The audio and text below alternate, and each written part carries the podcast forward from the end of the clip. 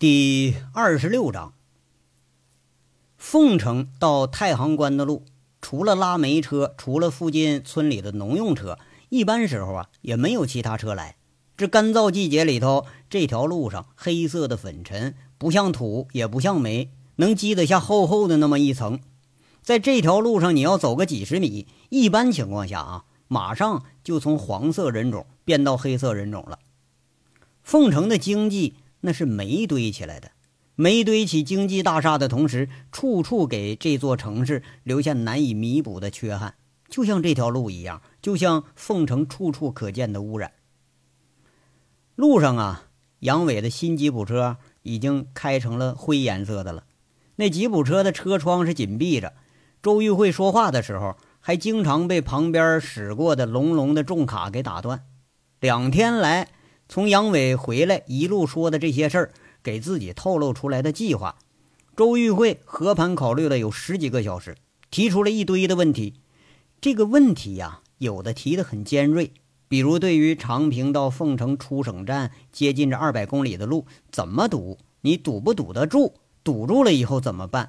万一警方要追查你怎么办？引发冲突、引发突发事件你怎么办？就这么大的事儿，你别说几个人了。就是几百上千人，你也都未必管用。万一要酿成个大事件，那怕是自己得先吃不了兜着走。杨伟和周玉慧呢，没把景瑞霞当外人。不过景瑞霞就听了半天，他也是云里雾里的。而杨伟一听，却是脸色就像个苦瓜似的，皱眉头，眯眯眼，这一副吃了隔夜饭难以下咽的样子。这个样让周玉慧心里头暗自得意，八成这回是捅他软肋上了。周玉慧倒不介意杨伟说采纳不采纳这些建议，但是多多少少在他面前得彰显自己的这个位置，那才是最重要的。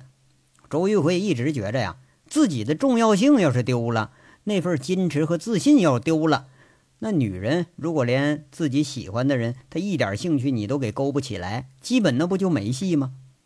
周玉慧觉着自己好像是在这方面做的有点差。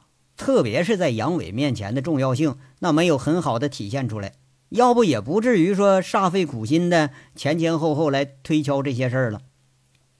却没想到杨伟是话锋一转，很失望，巨失望的说着：“啊，现在我想起来了，你也是长平人呐，哈？你什么意思啊？”周玉慧不解的问了一句：“纸上谈兵呗，有些事儿啊。”实践和理论的差别有很大，没试过的时候，谁也不知道结果。你坐在家里，你待了一个月，而我是沿着长平的煤矿、煤厂，我转悠了一个月，三十多天，我差不多见过了有一二百个司机，没有调查权就没有发言权。你觉着谁更有发言权呢？杨伟反驳了一句：“这好像也是很有道理，是吗？那？”我提到的这些问题，你怎么解决呀？周玉慧还是有点不太服气。这事儿啊，不用解决。你的担心也正是我期待达到的效果。应该是对方考虑的难题，而不是说我来考虑。堵不堵得住，这个不用你考虑。中国呀，是公德心缺乏的社会，都是各扫自家门前雪。那有交警指挥，还经常堵车呢。你别说咱这堵故意堵了。警察来不来？我不担心，我担心的是他们不来。那他要不来，那就有可能引发突发事件，这正是我需要的。我最担心的是啊，这些事儿他分量不够，还不足以激怒他们。杨伟这话说的那是胸有成竹，激怒周玉慧诧异了，这好像杨伟要干的事儿都没有这样的先例啊，这事儿好像纯属你就给自己找不自在呢。对了。告诉你，激怒之后才有盲动。人只有在头脑发热的时候才会盲动，一盲动那就会有破绽。就像这一台波音七四七吧，停在那儿吧，你几百个人不一定能推得动。但是它要飞起来的时候，一只小鸟或者一块石头就能击穿它的机体，造成坠机。现在我不考虑对方是谁，也不考虑对方有多强大。我就考虑怎么样才能找着一块合适的石头，在合适的时候，我一石头拍死他。杨伟手指头点着，最后一个“拍”字儿，这个音儿拖得挺长。旁边呢，景瑞霞就觉着一股风吹过来，他忙不迭的躲开了。这个拍字多远，咱先不说吧，但是唾沫星子那玩意儿喷的可是够远。景瑞霞躲开了，笑着忙不迭的说着：“杨哥，那你把我们弄上，绕着这个破路在这晃悠干什么呀？那赶紧调人堵路啊！”杨伟笑着说了：“嗨，这是主战场啊，不把地方搞清楚，那能行吗？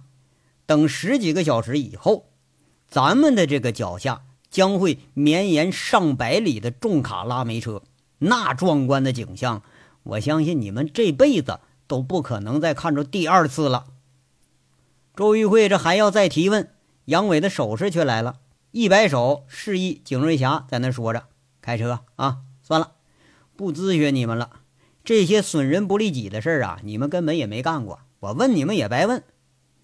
景瑞霞笑着，这就发动了汽车，沿着原路开始往回返。杨伟靠在副驾驶车座上，他仔细地看着地图。一会儿啊，这周玉慧又有点憋不住了，小心翼翼地伸过头，在那说：“杨伟，我还能再提一个问题吗？”杨伟突然一转头，诧异的看着周玉慧。这个眼神是很不耐烦。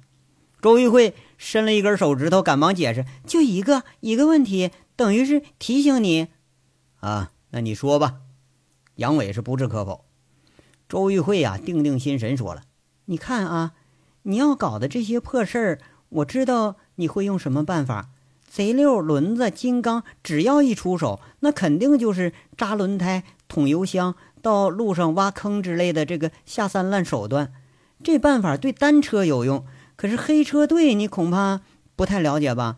每辆车都有一两个备胎呀，一个车队可能得有上百条备用胎。不但有备胎，他们前呼后拥的，这一辆有事儿，全队帮忙，抱团抱得很紧呢。大炮在试的时候，没个几百人根本都不敢动着黑车队。你就这么着就去呀？景瑞霞一听这话，他咬着嘴唇笑。那杨伟这帮混混啊，估计干这些下三滥的事儿，那都得是专家级水平。杨伟也是呲牙咧嘴笑了，笑着说了：“哼，这个提议啊，提得很对。不过呀，你落后了啊！时代在进步，我也在进步。这个整人的办法啊，那就更得要进步。这是两年前的办法了，这场景上那不一定能用得上。再说了。”这一条二级路差不多全都是半山腰，你说的这个下三滥办法能用，但是要有选择的用。万一要在半山腰上爆了胎了，弄个车毁人亡，那可不是咱们的初衷。这件事儿呢，要做的有点像胡闹。哎，你什么都可以干，但就是不能出人命。那你要能想到这儿，我我就放心了。周玉慧长舒一口气，这次也许是真放心了。玉慧啊，我知道你怀疑，我就奇怪了啊，为什么你就没有一次全盘相信我呢？比如这次，你为什么一直就持个怀疑态度呢？杨伟讪笑着问了一句。周玉慧赶紧纠正：“不是怀疑，我压根儿就没相信你能堵得上。就即使你堵得住，我现在还是没想明白，大炮的事儿和堵车有什么样的前因后果关系啊？哼，是吗？”那我就只能用事实来告诉你了。要是那事实不像想象的那样，怎么办呢？如果黑车、黑煤和大炮的事儿一点关系都没有，那或者是有关系，你最终也没查出来，那你将来怎么办呢？周玉慧浑然不觉，这已经是若干个问题了。最低限度的要求啊，是如果查不出大炮的事儿，最起码可以卸了车上的煤。哎，解决了咱们的煤源问题，趁着大冬天的，咱赚他一大笔。你以为我白干呐？啊，这叫一箭双雕。呃，不对，得是一箭好几雕。杨伟想通了各个关窍了，他很得意的在那笑着。切，司机就那么听你话呀？开黑车的个个都闯荡过几年，比一般混混都见多识广，人家怎么就那么听你话？周玉慧好像是故意泼凉水似的，一句接一句的。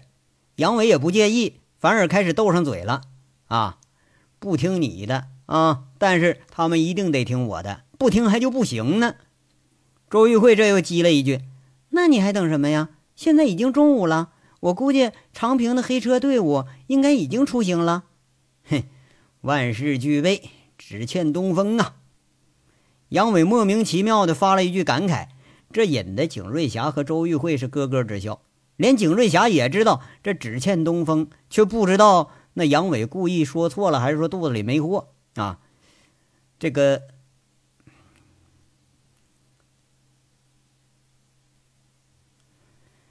哎呀，这万事俱备，是只欠北风啊！杨伟莫名其妙啊，发了一句感慨。引得景瑞霞和周玉慧咯咯直笑，就连景瑞霞都知道那叫只欠东风，却不知道杨伟是故意说错了，还是他肚子里没有货。杨哥是东风吧？不是，是北风，从北边过来的啊！我说的是寒流，今年冬天的第一股寒流。这四十八小时以前呢，他已经登陆蒙古了，在今天夜里。应该能到凤城，寒流。这周玉慧和景瑞霞更是有点莫名其妙了。对喽，来自西伯利亚的寒流，说不定会带来今年冬天的第一场雪。杨伟赶紧又解释一下：下雪。周玉慧拧着鼻子，是一脸的不屑。那越说离主题越远呢。对呀，寒流涌动，大雪纷飞。这天儿啊，才好留客呀！杨伟在那神神叨叨说着，景瑞霞侧眼看了一眼，他没明白。切，你就装神弄鬼吧你！周玉慧在背后又挖苦了一句。杨伟不知道是被刺激了还是怎么的啊！这一天之内，绕着凤城至太行关的这条路，就那条破破烂烂的二级路，他来回走了三遍。最后天快黑的时候，才上了高速路，在距离太行关十五公里凤城段高速路服务区草草吃了饭。吃饭的这个中间呢，周玉慧突然发现那辆还还很熟悉的警车，它也停在高速服务区，车顶没人，估计这是呃转休息间去了。周玉慧这心里就暗暗琢磨着：得活哈，这虾兵蟹将那快来全乎了。但奇怪的是啊，周玉慧心里头可没有一点担心的感觉。他心里很清楚杨伟这德行，他要捏得住你哈，肯定得想办法给你捏个死去活来的。哎，就即使捏不住吧，他一转眼就能跑个无影无踪，你就想找他你都找不着。他这心里头有一点很肯定，那就是啊，杨伟在身边，那你比在什么地方都安全。杨伟呢？他最大的本事不在于会干什么，能干得了什么，而是在于能预知潜在的危险，能提早的进行防护。就要真遇着危险了，他跑得比兔子都快。就这一点，周玉慧现在那是深信不疑。看着杨伟的浑话出得了口，坏笑出现在脸上，周玉慧也知道，这一个多月的调整啊，那个曾经叱咤在凤城所向披靡的杨伟，他快回来了。话说呀，杨伟他不但等北边来的这寒流，他还在等着北边来的一个人。这事儿呢，咱又得从头说了。今天这个事儿啊，可能也发生的多了点儿。半上午啊，轮子和医院俩看护医生专车到了潞州，又坐飞机直飞了北京。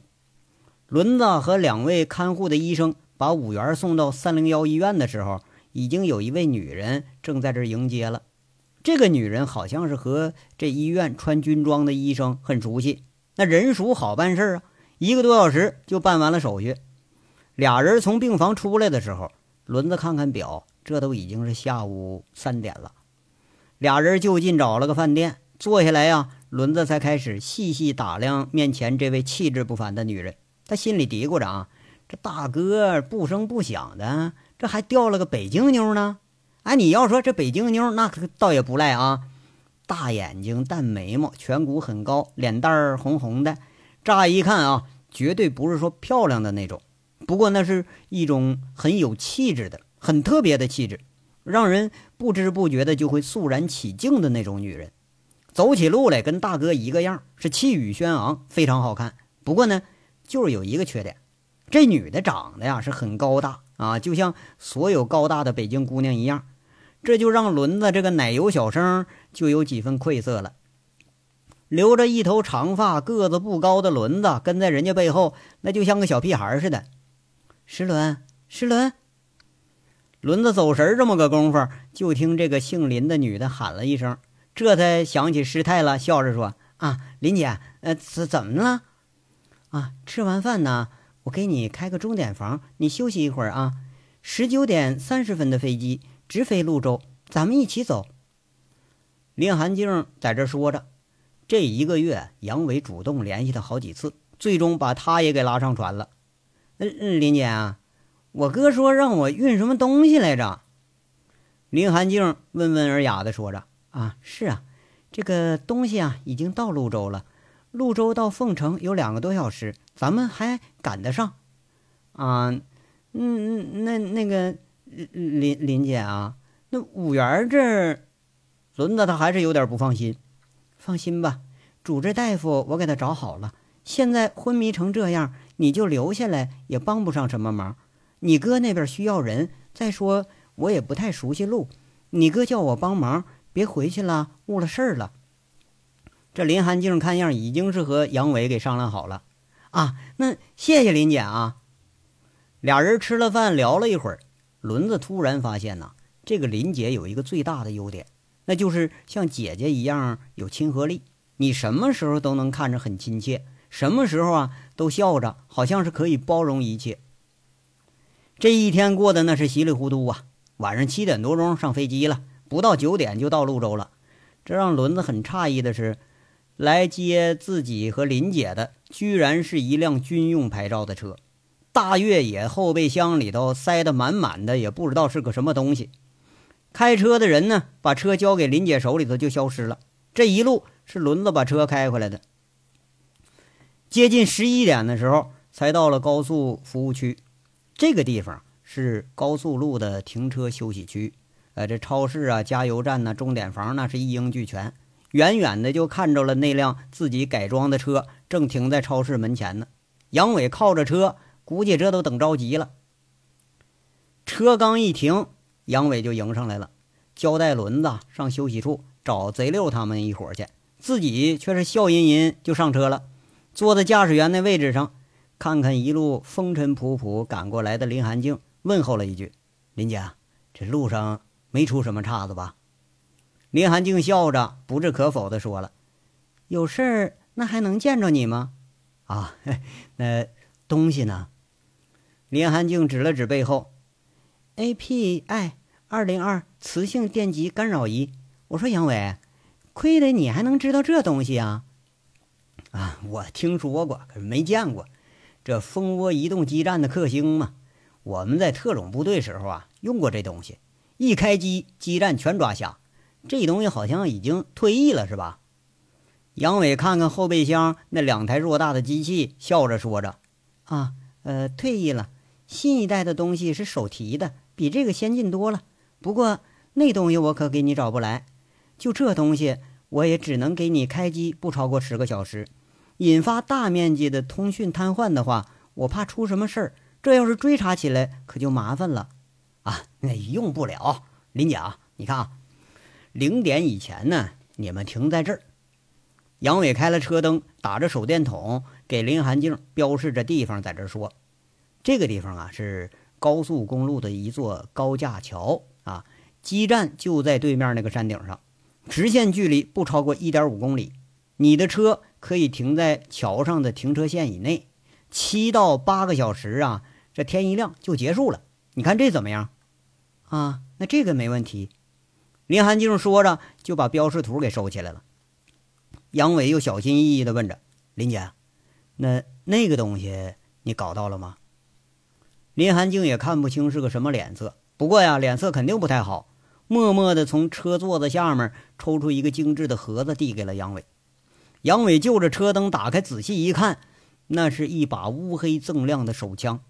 仔细看看套筒侧面的图案，杨伟是爱不释手地感叹一句：“极品呐！这条斑蝰蛇我就见过一次，那还是从跨境武装毒贩手里头缴获的。没想到啊，今天我这还能摸着他。林寒静在那说着：“知道他的来历吗？”我记着呀，这枪射程远，这打防弹衣的钢板那都没问题。哎，这子弹呢？杨伟熟练地拉开枪身，仔细地查看着枪筒，看样这枪保养得很好。你只知道它的威力，不知道它的来历。在俄罗斯，这种谢尔久科夫手枪是总统卫队的配枪。枪长一百九十六毫米，枪管长一百一十二点五毫米，手枪空重九百克，弹夹容量十八发，两道自动保险，便于安全携带，又可以缩短应急射击准备时间，能发射七 N 九二手枪穿甲弹、七 N 二八手枪弹和七 BT 三穿甲夜光弹。在一百米距离上可以击穿一点四毫米钛钢板或者三十层凯夫拉材料制成的防弹背心儿，在五十米距离上可以穿透汽车侧板，有效射程和火力密集度堪比冲锋手枪。黑市上这种枪被称为杀警专用枪，五十米之内什么防弹衣都挡不住。杨伟，你是准备去杀人呢？林寒静说着说着，那口气就慢慢严肃起来了。哎，怎么能啊？有特殊用途，要杀人谁用这枪啊？一查弹道，你跑都没法跑。我还不如直接把人给掐死得了呢。杨伟含含糊糊说着，这是开玩笑的口气。好，我不问你干什么。虽然我提供给你了枪，但是也要警告一句：如果有无辜的人死在这把枪下，我会举报你的。哪怕因为这事儿和你一起坐牢，我也在所不惜。”林寒静正色的嘱咐着。杨伟是不问反答：“哼，林姐，你怕我出事儿，还把枪给我呀？”“我和你一样，我也不想欠你人情。之所以给你，是因为对你我的相信大于怀疑。这枪是我一个战友的收藏品，我需要你给我一个保证：枪不能留到别人手里。”人可以毁了枪，但是不能让枪毁了人。林寒静这话里头意味是很深重。谢谢啊，林姐，我答应你，不让任何一颗子弹沾上无辜人的血。这次的事儿啊，我只是担心有人会对我不利，我做个防范。也许是根本都用不着。杨伟的话说的很轻松，这次的这个“谢”字儿，那怕是真心实意的。那你可一定小心啊！不过我相信呐，你还不至于说敢杀警察。林寒静终于掏出弹夹，拍到了杨伟的手里。他捎带着又把一张纸给递上来了，说着：“这是我哥托人查到的资料，不知道对您有用没用？”哎呦，这够快的，那得谢谢你哥啊！这笑着就把纸给揣兜了。杨伟，有一件事啊。我一直想问你一句话，不知道你愿不愿意回答我？那你说呗，林姐，你看你跟我还客气啊？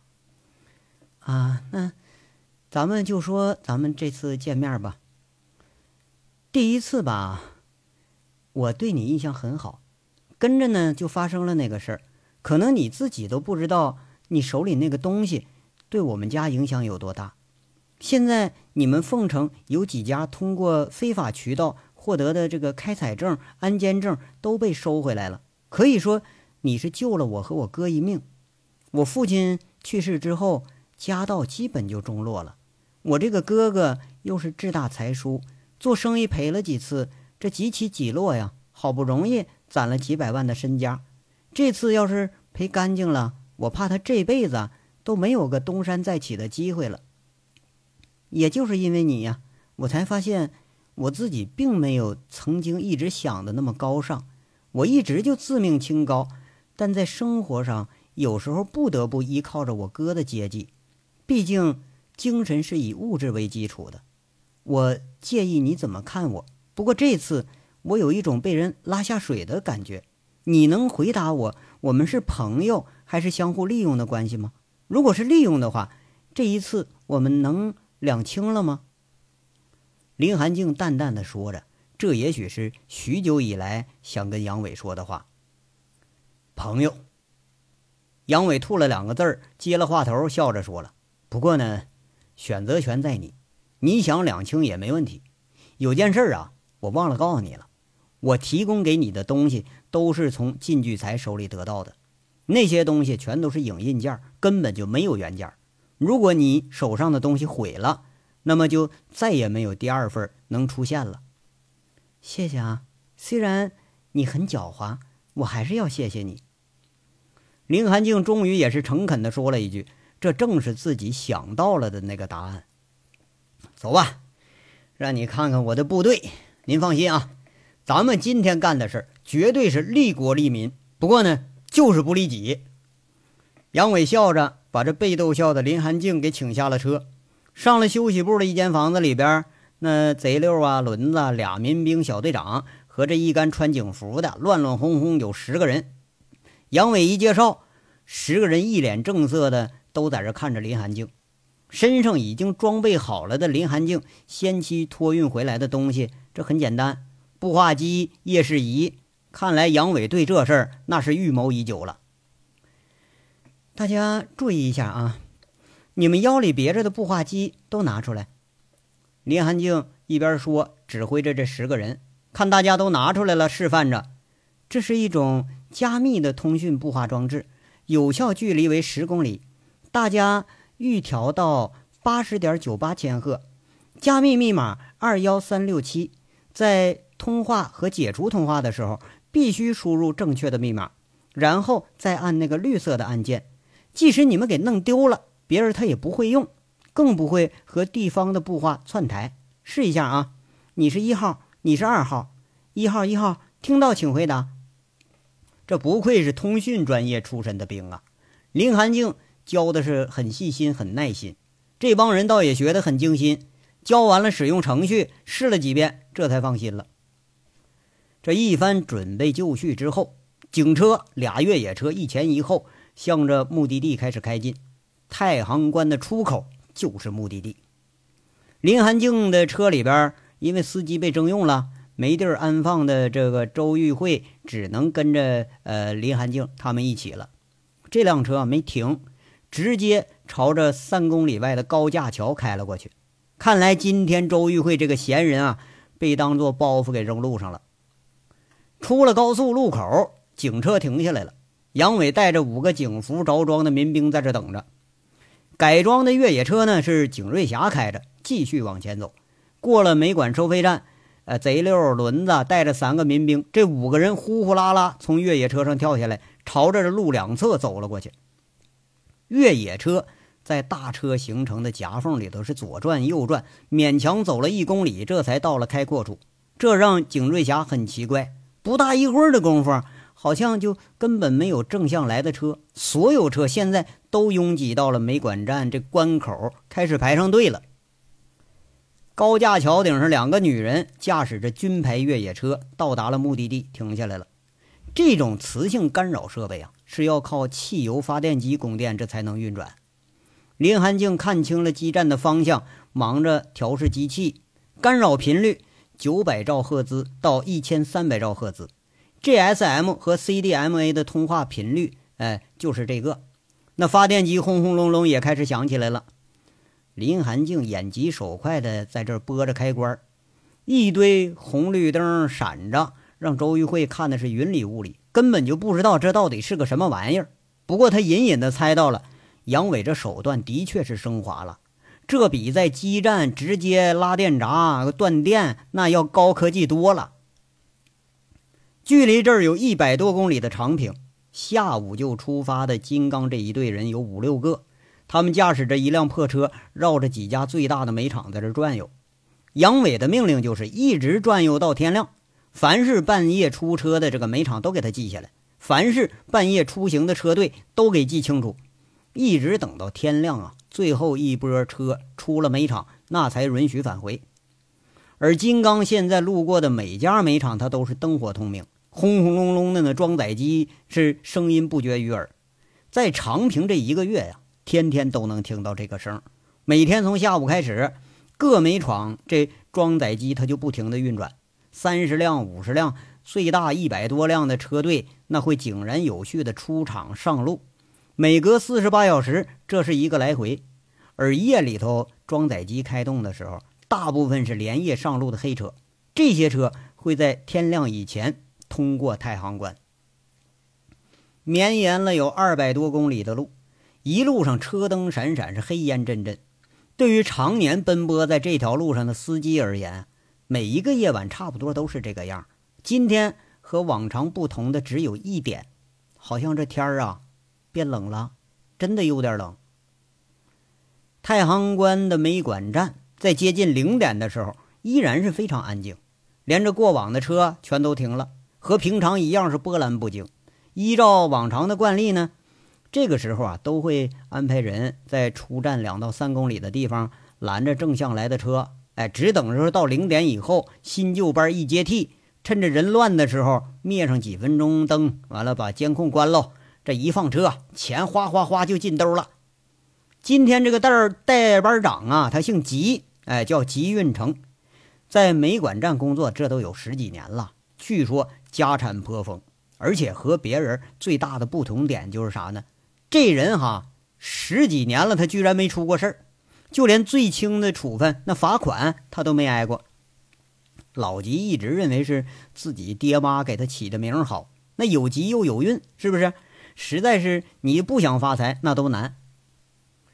今天呢，放车放的比较晚，一直到了零点十分才接到了中间人的电话。老吉出站的时候，回头大致看了看，这又是长平那群拉黑煤的，八成啊能有个百八十辆车，一辆车收两千块钱，打八折也得个十六七万，是吧？他轻吹着口哨，感觉还有点冷啊。老吉就向站外走了有个十几米，这就看着经常来送钱那辆车了，那是白色的捷达，车上那人说了一声：“啊，八十七辆车，整整十五万。”什么东西啊！老子一上班，你这就缺斤少两的啊！吉班长数了数那个吨数，这个钱呢，都是一万叫一吨嘛，是吧？嘴里骂一句，看样已经挺熟悉了。哎呀，吉大爷，下次给您多整一吨不就成了吗？这不，送钱呢，还是很谦卑。他妈的，零点三十五分啊，排队出站，给我滚吧！这话音落实啊。老吉这钱已经夹到腋下下车了，那辆捷达车一辆车灯，哎，直接溜了。正在这盘算着今儿放几趟车的老吉，刚下车没走几步，猛然就觉着眼前有三个黑影在这晃荡。他心下一惊，刚要后退躲开，没等躲呢，后脑重重的“嗡”的一声，他让人给敲了黑棍了，软软倒在了地上。在神志清醒的最后一刻，老吉心里就像明镜似的。完犊子了，遇上传说中的黑吃黑的了。他先吃他的吧，这章说完了，下章稍后接着说。感谢大家的收听。